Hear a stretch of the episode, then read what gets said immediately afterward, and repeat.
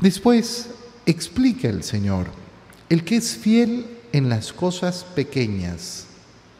Fíjate qué importante porque las cosas pequeñas se está refiriendo al dinero.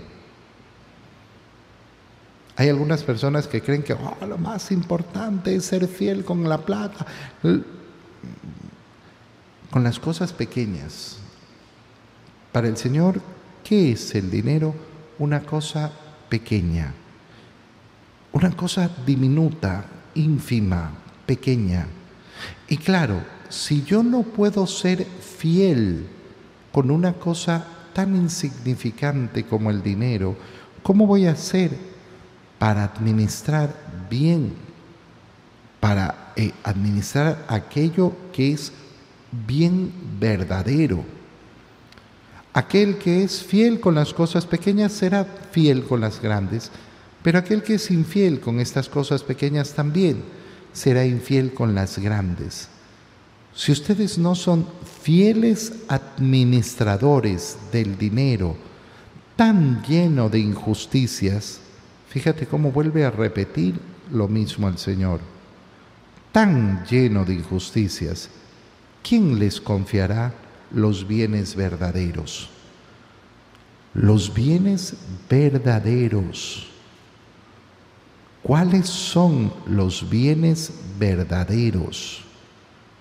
Fíjate bien, aquel padre que sabe ganar el amor de sus hijos, porque en primer lugar sabe amar verdaderamente a su esposa. ¿Quién le va a arrebatar ese bien que es verdadero? No, no, es que yo me voy a ganar a mis hijos con la plata que les doy.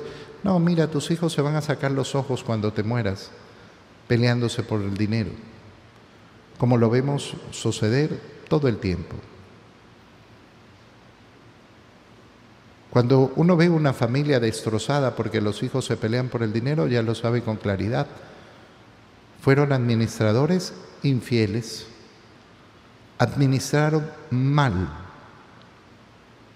pusieron atención a esos bienes que no eran importantes, como si fueran lo máximo, como si fueran lo mayor. No hay criado que pueda servir a dos amos. Por tanto, dice el Señor, no se puede servir a Dios y al dinero. Yo no puedo ser servidor de Dios y del dinero.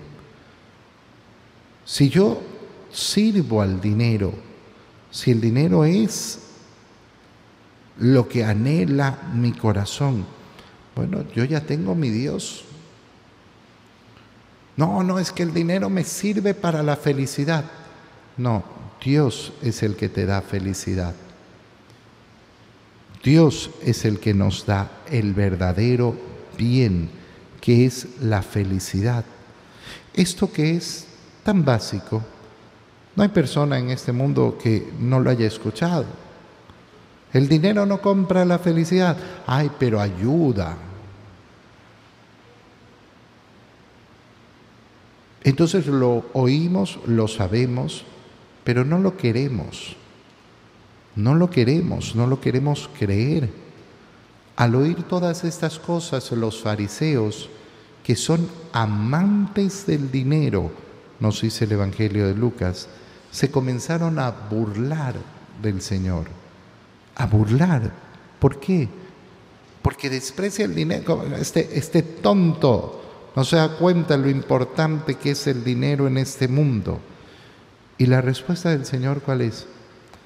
Ustedes podrán presentarse como lo que sea en este mundo, pero Dios conoce sus corazones. Dios los conoce de verdad. Y lo que para ustedes es estimable, para Dios es detestable. Fíjate la palabra, ¿eh?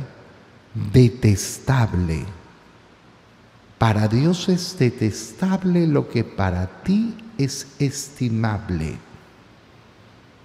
Pedirle a nuestro Señor, Señor, abre mis ojos para darme cuenta que si lo que yo aprecio en ese mundo es lo que tú desprecias, hazme apreciar solo aquellas cosas que tú aprecias.